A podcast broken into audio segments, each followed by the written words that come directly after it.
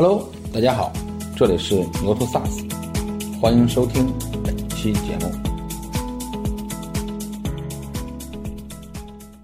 业务和行业无关的工具层面做产品，还是在一个行业属性里面做产品，这是一个前置的问题。即使是互相有竞争，但只要有差异化，它都是可以合作的。大家都足够专注的话，合作一定会比你自己研发、自己投入去重复造轮子要好得多得多。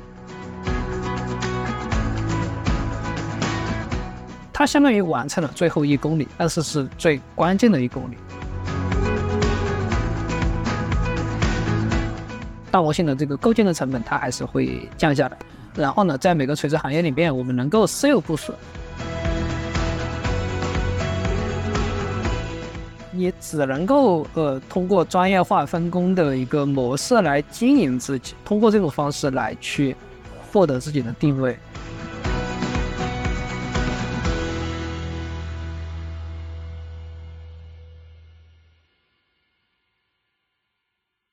我是牛头山的记者张宝文，很荣幸呢邀请到恒驰科技的创始人兼 CEO 刘成忠，大家都称他康总。大家好，大家好，我是那个恒思科技的创始人，对我叫刘刘神忠，然后对，确实大家也经常叫另外的一个名字刘康。好，一个就是呃，SaaS 企业在选择生态合作的时候啊，通常是呃基于什么原因啊？主要有哪几种生态合作的模式？哦，我觉得这个跟呃企业之间的合作其实没有没有什么区别，就是合作都是为了实现一加一大于二嘛，然后大家各自在自己的领域里面是有一个。呃，专业化分工的优势的，对，其实每个 SaaS 企业在做自己专长的事情的时候呢，那么一旦在业务或者功能上有协同的话，那么合作都是一个呃比较合乎逻辑的一个选择。最关键的一点就是这个边界在哪里？其实我们看到越容易合作的是边界越明确的公司啊，甚至是一些小而美的公司是更容易合作的。这个这个反而会更倾向于。啊，越专注越好。那么就是专注的话呢，就是越呃长期专注的会会更好。所以这个边界的这个地方是在这个生态协作里面最最关键的一个点。啊，然后恒时呃，我们是数据分析和 BI 可视化的一个呃能力边界啊，业务和行业无关的工具层面做产品，还是在一个行业属性里面做产品，这是一个前置的问题。我觉得是有横向和纵向的这种区别的啊。如果横向的话，其实都是业务型的 SaaS，那这种情况下更多是看它有没有这种在用户的一个呃场景上面有没有上下游或者说协同的关系啊。比如我们呃有一个客户是威领科技，那么威领它其实能够呃 embed 到呃很多的这种行业的 SaaS 里面去，它其实是因为自己整个。M A 或者是 S C M 的这个能力是能够在啊营销的场景里面都被复用到的，那这个就是一个典型的，它其实是一个业务对业务之间的生态的协同啊。那像恒实这种，它其实是一个能力对业务的一个协同，所以所以这个会更纵向一些。呃，这这是一个比较啊大的分类吧，就是是是一个平行站位，还是说它是一个上下集成的关系？从那个呃协作的这种深度上来说。呃，我们看到它可能最开始是大家互相的一个同行业的代客，呃，或者说一个交叉销售，呃，这个这个是在我觉得前几年比较常见的。其实，在疫情过后的这两三年，呃，协同合作呃是越来越多的。这个也是我可能我们今天在聊的时候，呃，会更 focus 重点在这个上面，不是一个商务层面的呃协作，而是在产品层面的这种集成打通和互相的配合。那么所谓的这个业务协同，其实落到实现层面，它都是数据的协同，它其实打通的最后都是数据。呃，在在数据打通过后呢，它其实互相的这种传递信息啊，就是业务和业务之间传递信息，它其实也是数据的统计信息。业务其实是靠数据来拉平的，呃，这个是呃我们所在这个行业的变化。对，那那这个变化会导致，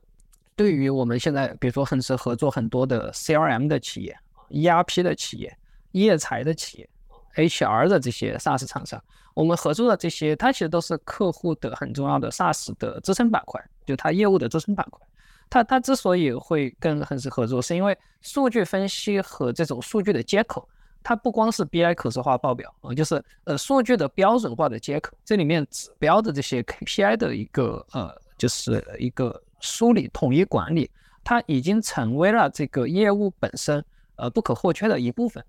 就这个能力是你的业务在 SaaS 上升级过后，呃，需要加强的一个明确的地方。这个地方的功能构建呢，它是相对来说比较啊耗费研发资源和相对来说门槛比较高的。就它比我构建业务的 APP 的这些，呃，它需要的这个技术栈是不太一样的。它需要的是对数据的整个的呃清洗建模。然后分析的性能以及可视化渲染的性能，它这个在一个功能上面，它是非常垂直的一个站啊，所以这个导致了很多 SaaS 厂商，它在投入研发的时候，对于这一块它是没有呃一个，首先一个是没有准备好，第二个是也很容易低估在这边要投入的这个研发的一个资源哦，所以呃，但但这边又能够标准化。又能够标准化，因为因为业务和行业的差异化，它被封装在了这个 table 的设计里面。就是你表格的设计本身已经包含了业务行业，那么其实你的功能只是说你要创建表、管理表的关联，然后做出表的这种指标模型，最后把它落实到 chart 里面。那这个功能是标准化的，所以恒时能够以一个标准的能力平台对接所有的业务，它是这个逻辑。呃，所以我们我们并不是一开始就是这样做的，就是我们是做到最近的这三年才看到说，哦，这个东西它是呃一个需要标准化的存在，同时呢，它跟这些厂商它是能够实现一加一大于二的，那我们就自然的以呃这种生态间的协作作为我们的一个比较核心的策略，然后整个公司就最近的这几年都是 focus 在这上。嗯，找到自己生态边界之后啊，该怎么去去做生态边界的一个呃迭代或者优化？其实这个是一个没有标准答案的问题，跟每个企业的发展的阶段和策略不一样。呃，比如我们看到现在上市的北森，呃，它自己的整个平台层的能力是非常完整的啊。那么它可以应对在能力上面的这种功能，它能够以尽量以大而全的方式在完善它的 Pass。本身做这个事情是因为当时它并没有一个可以被生态协作的环境供它选择啊，这个是历史的原因。那那比如说分享销客，他之前在做这个事情的时候，也只能够自己去做 pass，呃，这些都是因为我觉得它跟你整个环境的进化的阶段是有关系的。但是整个 SaaS 的产业如果要呃整体要起来，呃，互相之间的这种协作和互相的调用借鉴，呃，这个是非常节省成本的。在我看来，就是 SaaS 发展的一个非常重大的问题，大家有时候会不够重视的问题是。它的研发的成本实在是非常高啊，这是一个很大的问题。呃，这个问题在接下来整个行业要处于要整体转向盈利和稳健经营的这个新的阶段，会更加的凸显啊，就是研发如何更有效的投入。呃，这个地方首先它是很重的一块，但是它是需要精打细算的，因为它是一个，呃，其实是你最重的一块资源的投入。整个研发的这种投入决定了。呃，我们如何去划分自己的一个功能边界？呃，同时呢，呃，另外的第二个因素就是你的客户群体也决定了你要多大程度的去扩展。我还是举一个例子，比如说我们的客户 EC，呃，六度人和这边，呃，他现在和恒实在合作，那就是这个 BI 分析的这块是跟我们在合作，然后他的一个呃业务的呃可定制的这种自由的能力。是和明道云在合作。对 EC 来说，它可能之前是相对来说覆盖中型的或者中小的一些客户。呃，因为大客户对于 SaaS 的标准化形态是有很大的压力的。因为我作为 KA 客户，我是会有各种自定义的需求，或者说我有非常多的这种呃功能上的一些需求要给你压力来让你满足我。在这个时候，其实你可以选择我要么是做定制化，这个是肯定呃成熟的 SaaS 厂商不会选的。呃，要么我做私有部署的情况下，我会上一些实时服务，那这个也是成本非常重的。呃，那实际上在能力上做扩充，能够一部分解决这个问题啊。比如说我在呃业务流程表单上面，呃我的自定义我可以用低代码的工具来解决。呃，我在分析指标报表呃可视化上面的一个自定义需求啊，我可以用恒时来解决。呃，其实所以我是通过跟这些带有一定的 pass 能力的厂商做融合、做整合，来去增加自己呃应对客户的这种自定义或者说叫定制化的一个能力啊。这个就是在划分边界的时候，他其实他其实守住了自己的边界，他选择了在这个地方比较呃精准的合作伙伴，然后他的目的也很明确。这样的话，我就可以服务 K 客户了。对，所以所以这个是一个例子，就是我们在去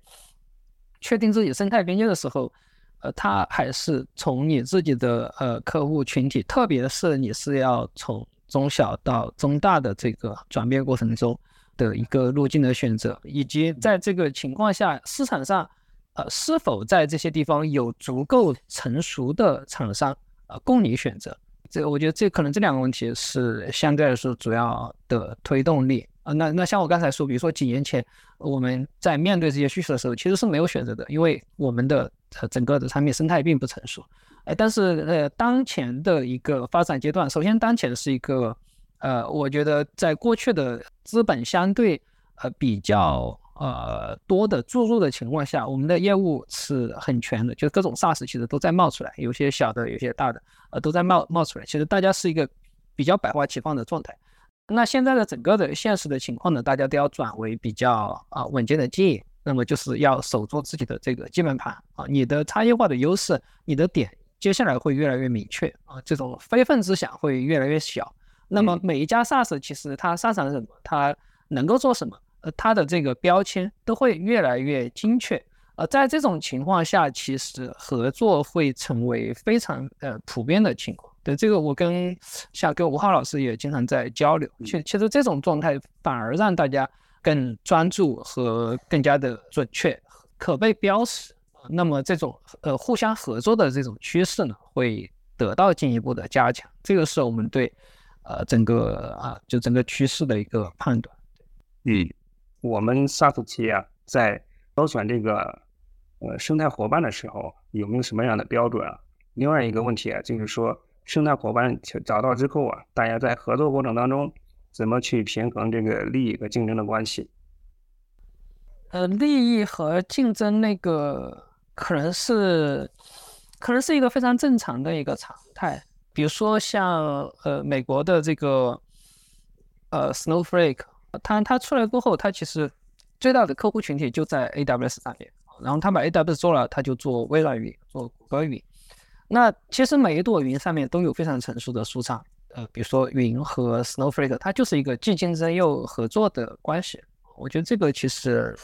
是很正常的。你是否认可对方的一个，或者说你是否被动的认可对方的专业性？那可能 Snowflake 就是它有自己呃独特的好的一些优势来吸引客户，呃，然后它够精确或者它够一体化。那微软现在为了应对这个，它要推自己的 Fabric，它要通过湖仓一体和这个分析来合起来。来来对抗这个趋势，就是这种数据进去湖仓过后一体化的，从分析到报表呈现到嵌入级等暴露出去的这个趋势，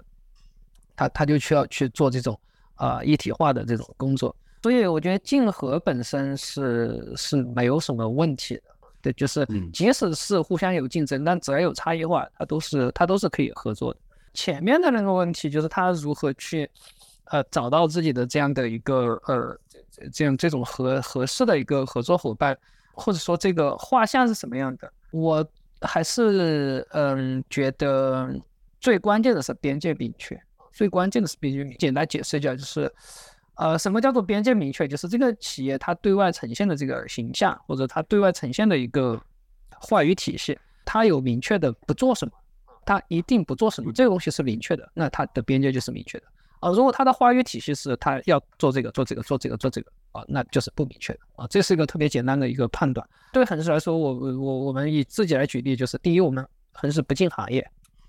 这是一个特别明确的一句话。然后第二个是恒实没有解决方案啊，我们的解决方案其实都是伙伴，还是没有解决方案，我们只有能力，我们只有功能，我们只有一个非常标准的，但是我们希望它是最强的一个数据的能力品，这就是我们的。一个话语体系，不进行业，我们没有解决方案。我们其实没有任何的行业都好，但是我们的场景里面带有非常强的行业都好，这就是我们的伙伴赋予这个场景的价值啊。所以我觉得边界明确是在这个选择里面最重要的。那那边界明确的，呃，另外的一个差不多的意思就是说，长期的专注在某一个细分的领域的这个团队、这个公司，它有一个长时间的专属，这个是对外表现你的一个能够给到你的伙伴啊安全感的一个东西啊。因为产品的合作，呃，能力的合作，它其实是一个不太容易呃变换和反复的去做更替的这么一个事情啊。所以你的动作，甚至是你未来的动作，都需要让你的伙伴非常的清楚。呃，to B 本身就很慢，呃，所以你自己的过去的路线，呃，是足够清晰的，这个有可能让人觉得你未来的路线也是清晰的。所以这种呃长期专注的一个，我觉得它可能是鉴别一个伙伴有没有安全感的一个东西。那在 to B 里面，这安全感的这个东西是很重要的，因为大家一旦合作，它都是像我们这边合作，它都是两年、三年、四年，都都是一会一直走下去的。关键还是在这个边界明确上面，这是在。我觉得团队的整个的基调上面，从功能上来说，呃，就是因为恒实目前在呃 BI 这个产业里面，呃，以生态的合作的姿态去做，呃，我相信我们应该是做的最成熟的，呃，或者说在整个的功能特性上面应该是最完备的，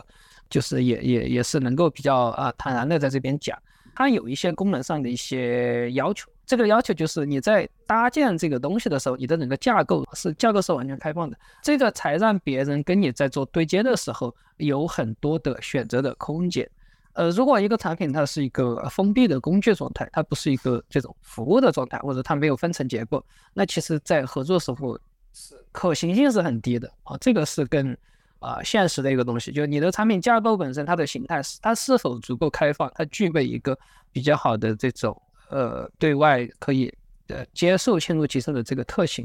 这个再往下说一点点，就是说你的产品的功能它是否都是 API 化的，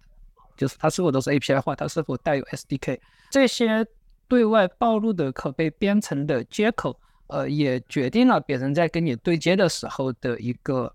呃可行性或者说投入的一个成本的大小。那么。做生态协作的产品呢，在这边的要求是非常高的。整个架构的设计其实是，就比如说像我们是前后端分离，那么所有的功能其实都是 API。然后我们对外本身有一层呃比较完备的 REST API 的这一功能层，然后呢再带有一个 SDK 啊，别人可以 SDK 来做更多的开发，然后整个 CSS 可以完全定制。呃，这些是在功能层面的一些要求。后面那个其实它是被客户给。推出来的，就是你在合作了，哎，我们合作了将近两百家的这种合作伙伴，这里面大部分是 SaaS，和小部分是传统的软件厂商，呃，这通过这么多伙伴的这种反复的要求的一些呃雕琢，各种 push 给我们的压力，要要把这些打磨好。其实它这些细节慢慢的就对，所以从挑选上来说，我的建议是它是要边界明确的，它的画像要，它应该有一个不做什么的这样的一个明确的标识，嗯，然后它的 focus，它的专注是很长期的。第二就是在功能形态上面，它整个产品的架构应该是开放的，开放的产品才能够，啊，就是互相的这种接口才能够去嵌入到一起。其实你不管是私有部，我们的产品反而是很多私有部署，但是我们的架构或者设计，它就是按照呃云端的一个服务来设计的，所以在这种情况下，他不管步到哪里，要要做各种的调整适配都都很轻松。嗯。就是我们要生态边界很明确，同时我们也希望能够找到和我们一样，就是大家生态边界都很明确，都非常专注自己的专业领域，然后做的又非常出色，这样的生态伙伴共同去合作。对，这边我可以呃跟大家分享一下，就是一个是在海外的，就是整个数据分析的这个产业的变化，第一个，第二个是就是恒实这边在国内看到的一个情况。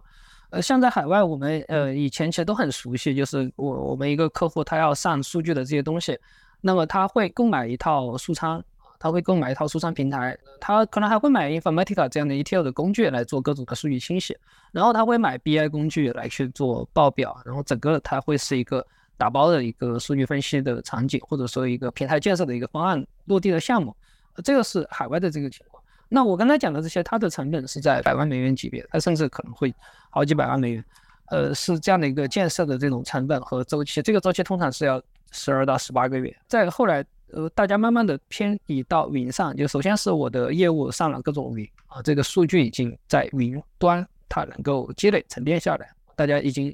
慢慢的适应了这个情况。这个这个过程本身就需要五年以上。我的各种我的各种数字化转型，我在云上能够得到服务，这个是最初的 SaaS 的开始。然后呢，像 Snowflake 这样的厂商在在中间会起来。那么大家在云上去存储数据，或者说分析数据，它得到一个比较中心化的体验又非常简单，然后成本又能够算得过来账，有这样的一个服务的一个呃厂商，它在崛起。但这个厂商崛起过后呢，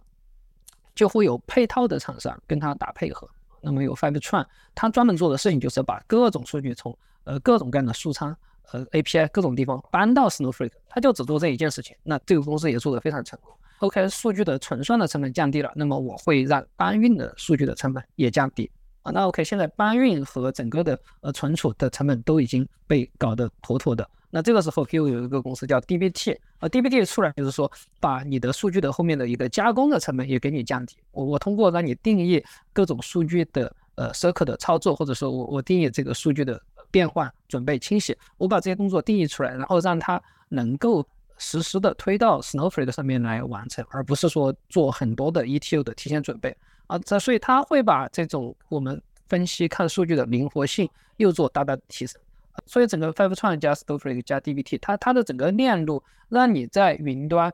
产生数据过后，呃，搬运、呃，存储、转换和分析，整个成本全都降低。这个链条的降低是被五六家公司一起配合做到的啊，那么这个彻底改变了整个数据分析产业的一个成本结构，它可能能够把这个项目的成本干到十分之一，甚至是几十分之一，这个又会反过来让这个市场更加的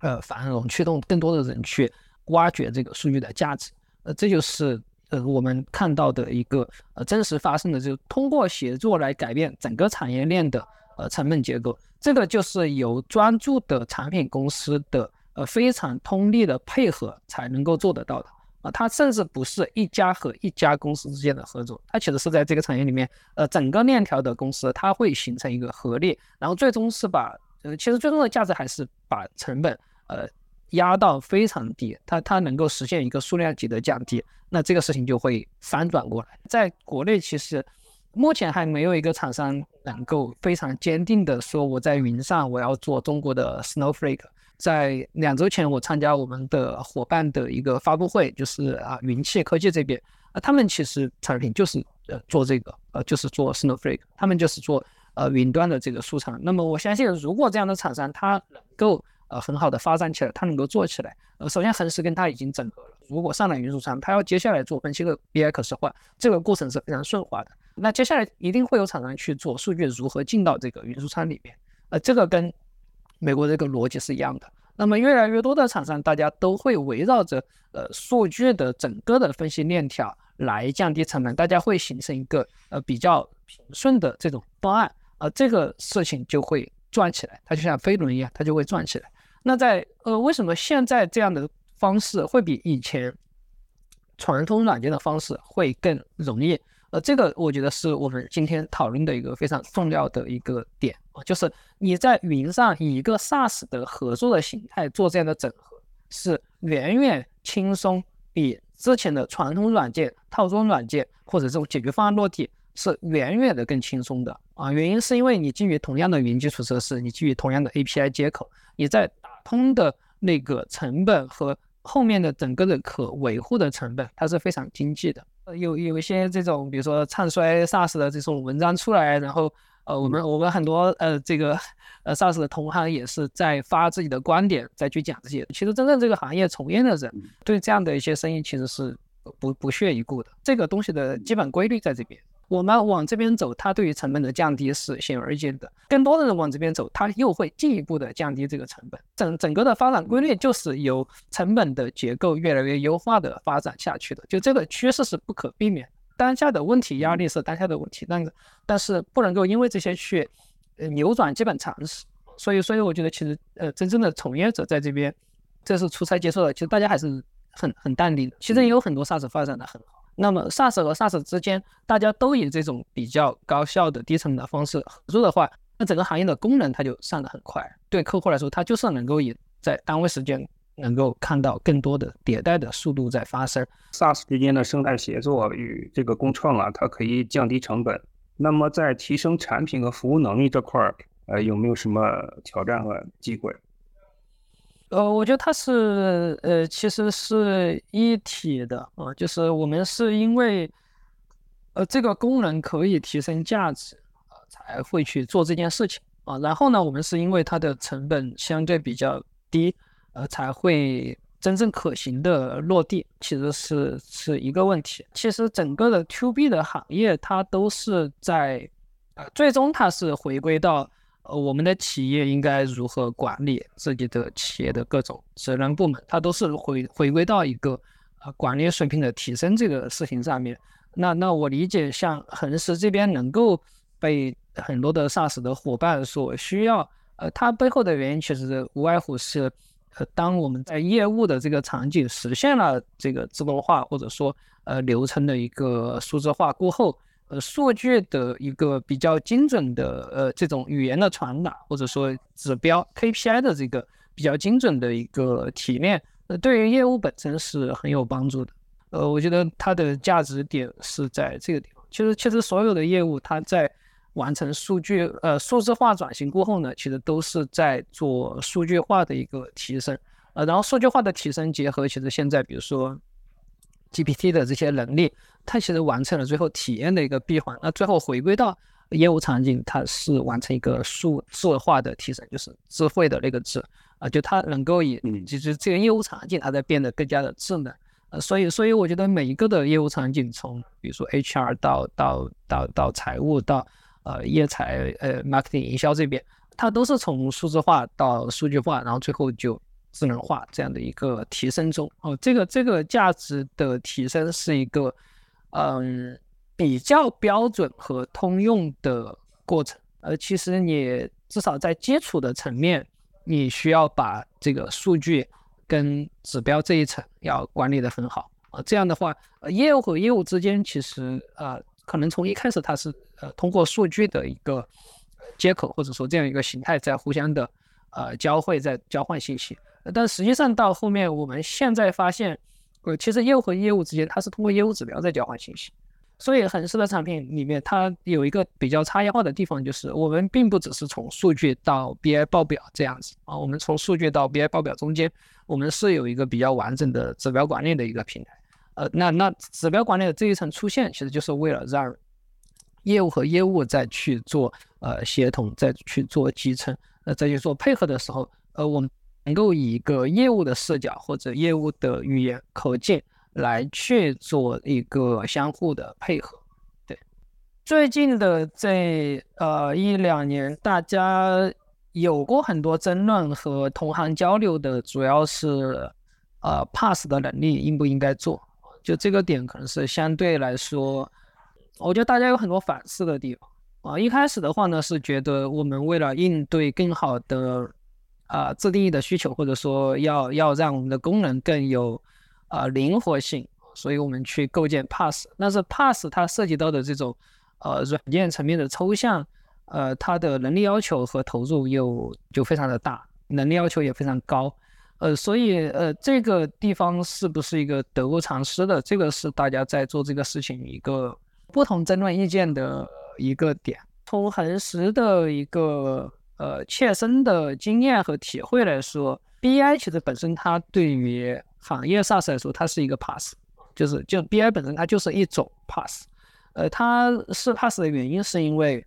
创作的目的是为了应对呃自定义报表需求，就是其实就是因为大家在看数据、看做运营、做精分的时候。我对于数据的指标口径和我接下来想要追问挖掘，呃，这个过程它是非常动态的，所以你不可能以标准功能实现啊，你只能以能力的方式来实现，并且把一部分的操作权或者主导权交给用户啊，给到他们一定的探索的空间。呃，从这个角度来说，BI 本身它是一种 pass，嗯，那不管是 BI 还是其他的 pass，它在一个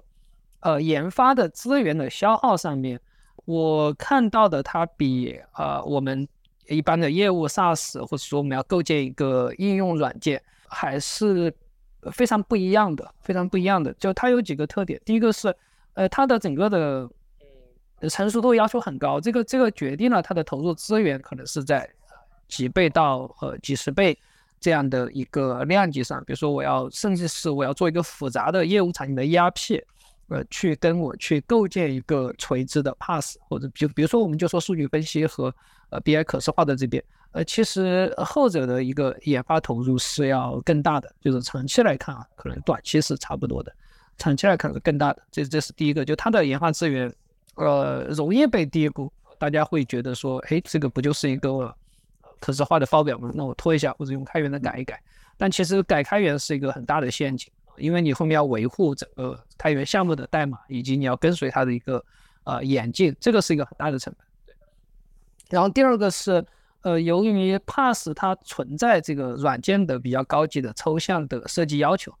呃，这个地方的研发投入它是不能被加速的。它是不能被加速的。这个我其实在之前的很多的这种交流活动里面，我也有在分享这个观点。呃，就是我们在纯粹从业务功能的层面来说，我我是可以投入十倍的资源来去加快这个研发的过程。但是我要构建一个 Pass，或者说我要构建一个有垂直的站的这样一个软件，我是不能够通过增加呃投入去加速这个过程的。这是为什么国外的顶尖的软件厂商，比如说 Salesforce，比如说 Google。呃，包括亚马逊，他在真正需要 BI 的时候，他都一定是去买一个团队，或者去买买一个工具，他不会自己做的。即使我有更好和更多的工程师，我知道我也需要五年啊十年来达到这个程度。哦，原因就是它的抽象的这个过程是逐级往上的。你你如果不能做完下一层的抽象，也是没有办法进行上一层的工作的。所以你资源多没有用，主要是这个架构的合理性和这个抽象的一个。呃，我觉得是它的一个抽象的程度，呃，决定了这个事情构建的速度。呃，所以对于 Pass 的软件，或者说对于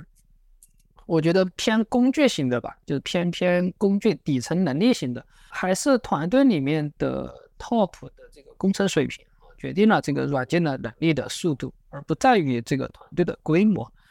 总结下我的观点，就第一个是它的研发成本，呃，容易被低估。啊，容易被低估。第二个是它在时间上面是很难去加速的，就是就是这是为什么我们会更倾向于呃去跟大家讲说要就就就是如果说你呃大家都足够专注的话，合作一定会比你自己呃研发自己投入去重复造轮子要好得多得多。嗯，好的。那什么样的 SaaS 产品或者功能它适合来通过集成合作？另外，在集成合作中啊，怎么去确定是集成还是被集成啊？这两种角色之间的优劣势各有什么样的优劣势？集成和被集成这个相对会简单一点啊，就是越靠近客户场景的，通常是集成的那一方啊，越偏能力和标准化的，呃，是被集成的那一方。所以在在我们的所有合作里面，我们都是。被集成，对我们都是被集成。呃，然后在对我们的伙伴来说，因为他们要么就是啊行业领域的专家，要么就是某一个垂直的呃这种职能领域的专家，比如说要么是零售的专家、电商的专家啊，要么就是 HR 的专家，或者做做 marketing 或者做财务的专家。呃，所以他们会更贴近呃最终客户的使用场景。所以他们是处于一个在应用层面啊，我们是在功能层面，所以所以集成和被集成这个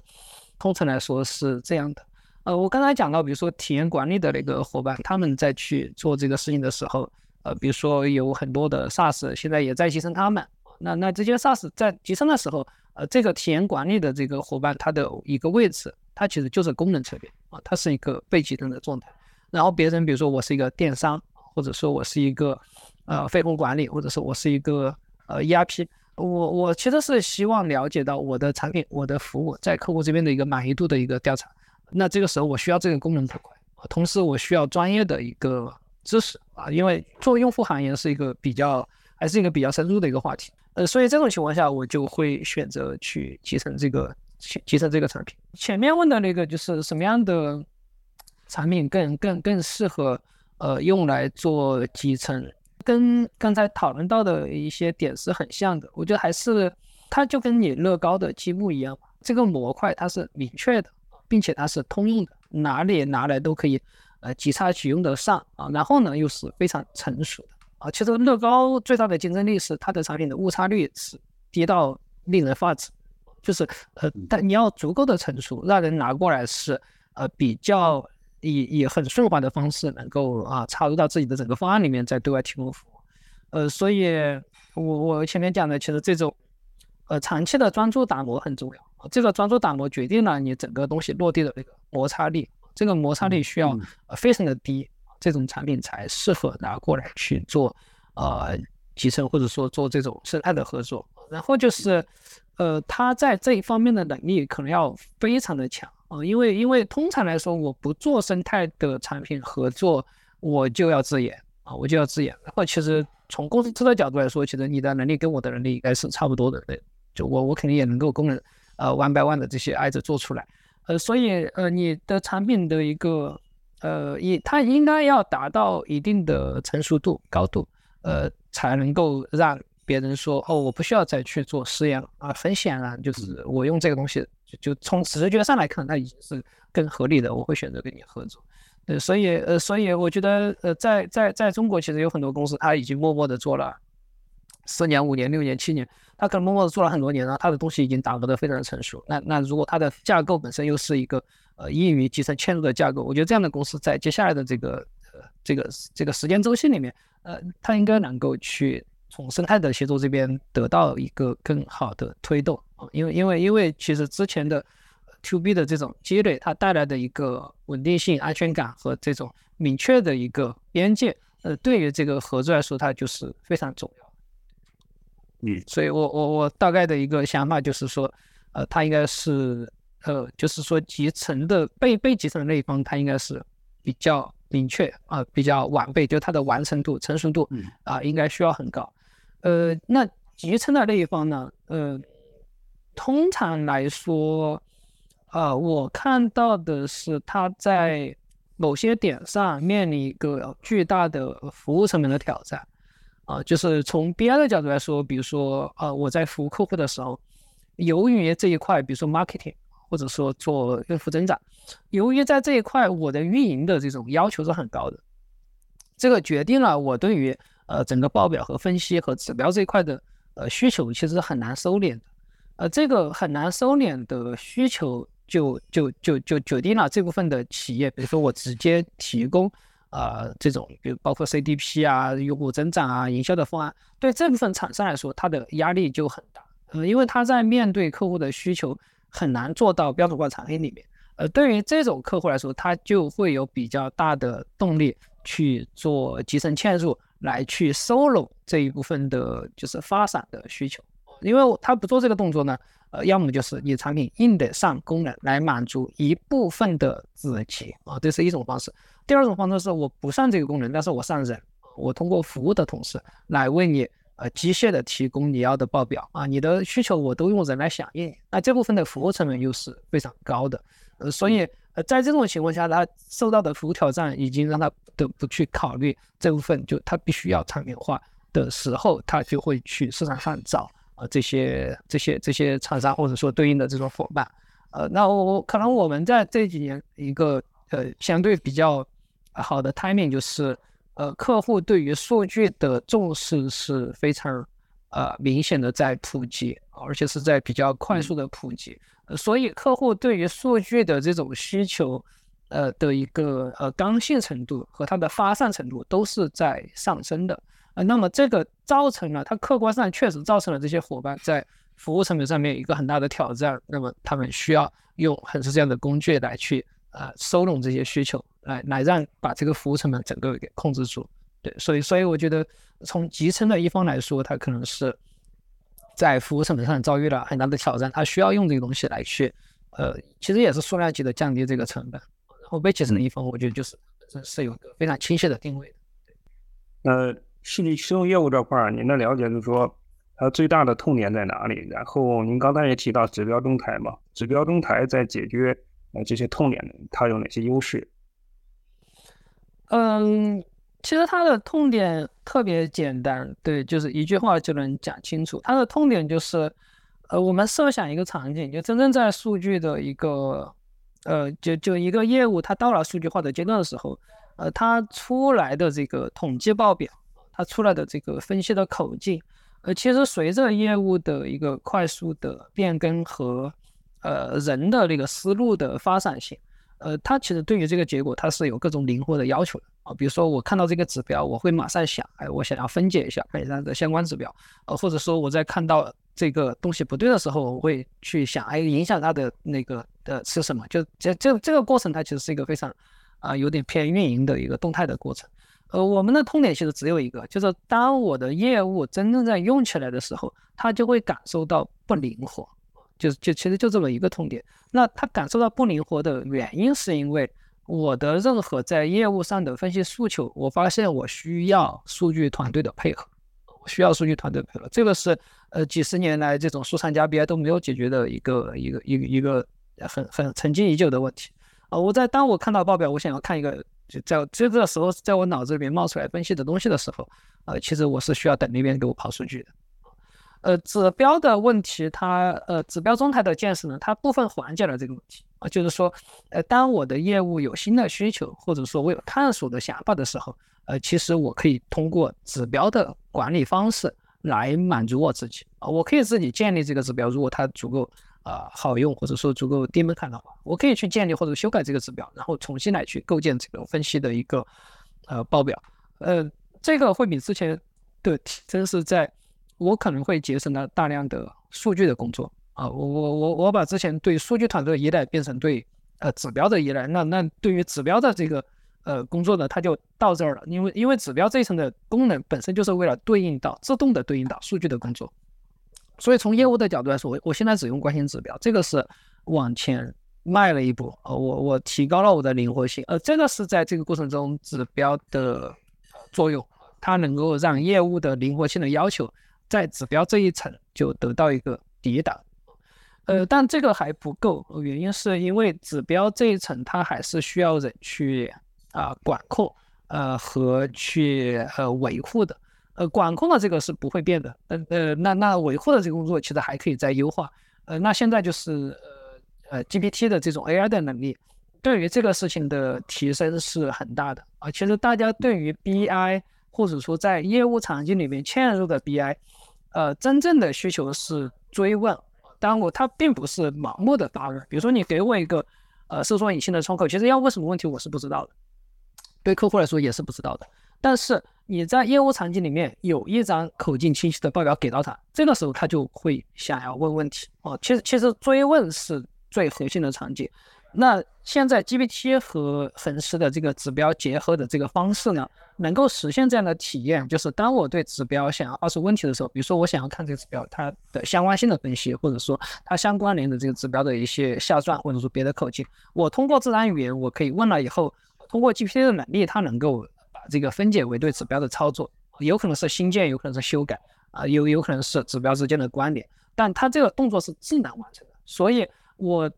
第一次能够在这个场景里面得到一个真正跟分析师人交流的体验，就他能够秒级的响应我的问题，响应我的疑问，所以这个对于业务场景的智能化的，它相当于完成了最后一公里，但是是最关键的一公里，所以现在恒时的整个。BI 和指标和这个 AI 能力这个三件套啊，我们正在呃客户和伙伴这边，我我们已经有落地的伙伴，我们在反复的打磨这个能力啊，就是这个能力，我们认为它是呃就底层是数据嘛，底层是数据，然后上面是 BI 指标和这种 AI 的一个增强啊，这这个呃三角形的一个架构是我们现在看到分析的体验的呃最优架构。我们也希望这个架构成熟过后呢，跟恒实合作的所有的伙伴啊，他都能够在自己的业务场景实现这个智能化。